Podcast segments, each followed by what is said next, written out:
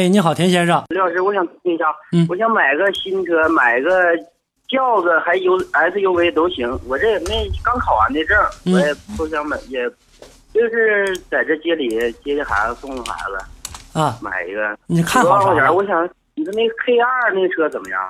起亚 K 二，还有别的吗？对，还有那个不是最理想在的。在那个不是最理想，的那个那宝骏五六零呢？宝骏五六零，你就说在这俩里面就是一个 SUV 一个轿车呗。你考对呀、你考学票考多长时间？刚考下来是吧？没开过车，啊，对呀、也没开过车没开过呀啊。没开过车的话，没开过车要不然的话你就看一看这个，你就看一看这个宝骏五六零，因为它是款 SUV。我是我替你考虑到哪方面呢？你想你在后期这个使用的过程当中啊，就是会出现一个一个啥样的情况呢？比如说啊，你在这个买呃使用新车的过程当中，你的车的这个动力性能，再有一个你的这个走的这个路段，因为它这个底盘离地间间隙比较高一些，这个时候呢，相对来说能更好，能让你使用。呃，走马路牙子了，压一个这个什么这个坑啊包的，因为你现在来看，作为新手来讲的话呢，想找比如说咱们侧方位停车，左这个左边或者右边是马路牙子，一般都是这个右边是马路牙子，你在往右边贴靠的过程当中，这个时候呢，轿车呢，如果你要掌握不好呢，这个外轮的这个方向的时候，你可能会蹭到，会蹭到这个底盘儿。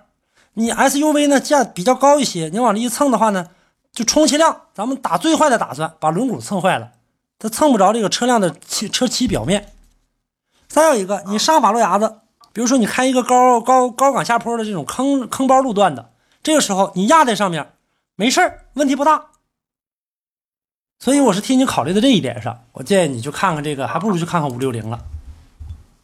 那你说那个五六零，还有动态，还有那个绅宝 S 三五，他们这几个，你说选哪个？呃，绅宝就先往后靠一靠吧。前几天咱们车友刚投诉完吧，你没听着吗？那车出现问题了，四 S 店干脆不管，给厂家打电话，厂家态度也很强硬，也不管。就那车你买完之后坏了之后，你说你闹不闹心吧？咱先不说他那车咋样就这一个服务就够你受，咱不找罪受呢吗？后来那车友，咱也是咱们这个本地的车友吧，前几天后来他回四 S 店了四 S 店实在没招了，他实在没理了，然后给他简单对付一下，现在彻没彻底好还不知道呢，我等他反馈呢。你现在呢？你说这车好坏咱不说，咱先不说这车啥样，你就就这服务态度，你买回来不自己找闹心吗？这就拉倒。那还还剩下还剩下五六零和众泰 T 六百，就剩这俩车。我不知道你出的一个价位是中大迈大迈 S 五呗，大迈 S 五，那还莫不如去买宝骏五六零。大迈 S 五样很漂亮，外观很吸引人。作为新手来讲的话呢，其实作为新手现在来看的话，有一个最大的一个一个弊端，一个毛病是啥呢？就是我现在对于动力来讲的话，我一点不要求，有台车就行，我能开就行。但是随着你的驾驶经验的逐渐的上升，你对车辆的要求在逐渐的一个上升，慢慢慢慢它满足不了你。五六零的这个车呢，动力上虽然说没有什么很先进的这样的一个动力配置，变速箱也不是说特别的优秀，但是呢，你拿过来之后的话，你在开的过程，我不知道你买手动自动的啊，这台车自动挡的还是一个我我想买手动的，啊，手动能更好一点。你要买自动的，这台车还算不上一个什么这个自动变速箱，它是一个自动离合器，只能是 AMT 的。要买手动会更好。将来呢，你说你要开的过程当中，动力上会表现的更优秀啊，起码呢，它这个动力性能上来的快一点。后期的这个前期的起步动力，可能你觉得说五六零耗油呢？耗油啥样？油耗的话差不太多吧，它跟这个 T 六百的这个油耗，但肯定比 K 二要费，这是百分之百了。啊，毕竟那么大个车身呢，你想你自己扛十斤面和扛一百斤的面，你说你哪个费劲，对吧对？对，那个那个我那后期保养呢？后期保养费用不高，后期费保养费用相对来说比较低的。啊，你要不然的话，你就再看一圈，别着急。那对，我不着急，我就这不就听听你节目也打不进去呀，这电话呀。现在看吧，现在看归看，咱们现在先琢磨着。你兴许今天说相中这个了，明天你可能又换了，你又换想法了。嗯你这么着那，个那个在在轿子在轿车那个现代车现在怎么样？现在可以，现在的话还能好一点啊，啊。现在现在和 K 二比，还现在现在无非你要是买 K 二的话，能跟 K 二同价格的，也就是瑞纳呗。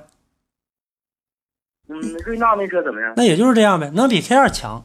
我觉得能比 K 二强一些啊啊，因为它俩从发动机动力总成上都是几乎是这个一样的。啊，那刘老师，你说我我你不是买要买这轿子是买一点四的还是买一点六的呢？呃，这个就不一样，根据不同的车。那你看现在有很多的车，你包括像一些这个小排量带 T 的，你还有现在还有一点二 T 的，还有一点零 T 的。你说现在这样的车也都有。你说你这个过程当中那，个就是我们家人都喜欢要这个 SUV 型的。那你说那个哈弗 H 二呢？哈弗 H 二还可以，只能说还可以。H 二的车表现的还行。五六零比呢？H 二五六零比的话，那你就看看 H 二，H 二挺漂亮的样子。嗯，对。呃，H 二挺漂亮的，油耗上它跟这个五六零它俩差不多，而且 H 二的保有量大呀，啊再一个样外观漂亮，啊小点小点小点吧，也对于你来讲的话，如果家庭用车够用的话就可以了。那那够用了。对，那要够用的话就可以，那你就这以 H 二为主。那天他们有一个，我有一个朋友，他说有一个逍客，那个一一年的，要七万块钱，哪年的？一一年的，一一年的，那就买。那你要是这个车，如果说你要是知根知底的话，或者说不知根知底也行，你能找着明白人给你看这台车，说这台车的质量啥事没有，说你能买这台车没啥大毛病。我告诉你，别看它是二手的，它比你看的 H 二和五六零质量都强太多了。但是前提是没毛病啊，有毛病的得另算啊。它如果没毛病的话，这车你拿回来保养到位，呃，保养是用点好机油，用点豪华塞儿啊，用点这个呃这个在养护车辆的过程当中用点好的这个油啊水的，它比那俩车比你看那俩 SUV 新车都强。啊，嗯，但是前提是没毛病，你得找着这个价格人。方面呢？价格方面，七万块钱手动的，手动的，七万块钱二点零的呗，哎，我还真没问他多少，一点六的，一点六的那个啊啊，手动的，呃，还可以，我觉得一点六的话肯定是够用了。这个车对于你来讲肯定是够用了。当然呢，以后的话，以后的话对未来的你来讲的话，那肯定是不够用。就将来你随着我还是那话，随着你技术越来越高，要求越来越高，这车就慢慢就不够用了。但是好在一点是啥呢？你买二手车你赔的少啊，你买这个新车，你想啊，咱们就随便抓一台，就说就说 H 二，咱随便抓一台，说九万块钱咱买了，买完之后你想落地、保险、装潢乱七八糟全下来之后的话，得十万出去，得十万多。你这个车呢，你买回来之后的话，你没有这没有这些费用，你这么再再卖的话，呃，这个价格你就省去这一部分费用，然后价格还能便宜很多。嗯这样，我们现在引进一段广告，田先生。如果说您这个接下来还有一些这个问题想要进行咨询的话，在广告之后呢，您别挂电话，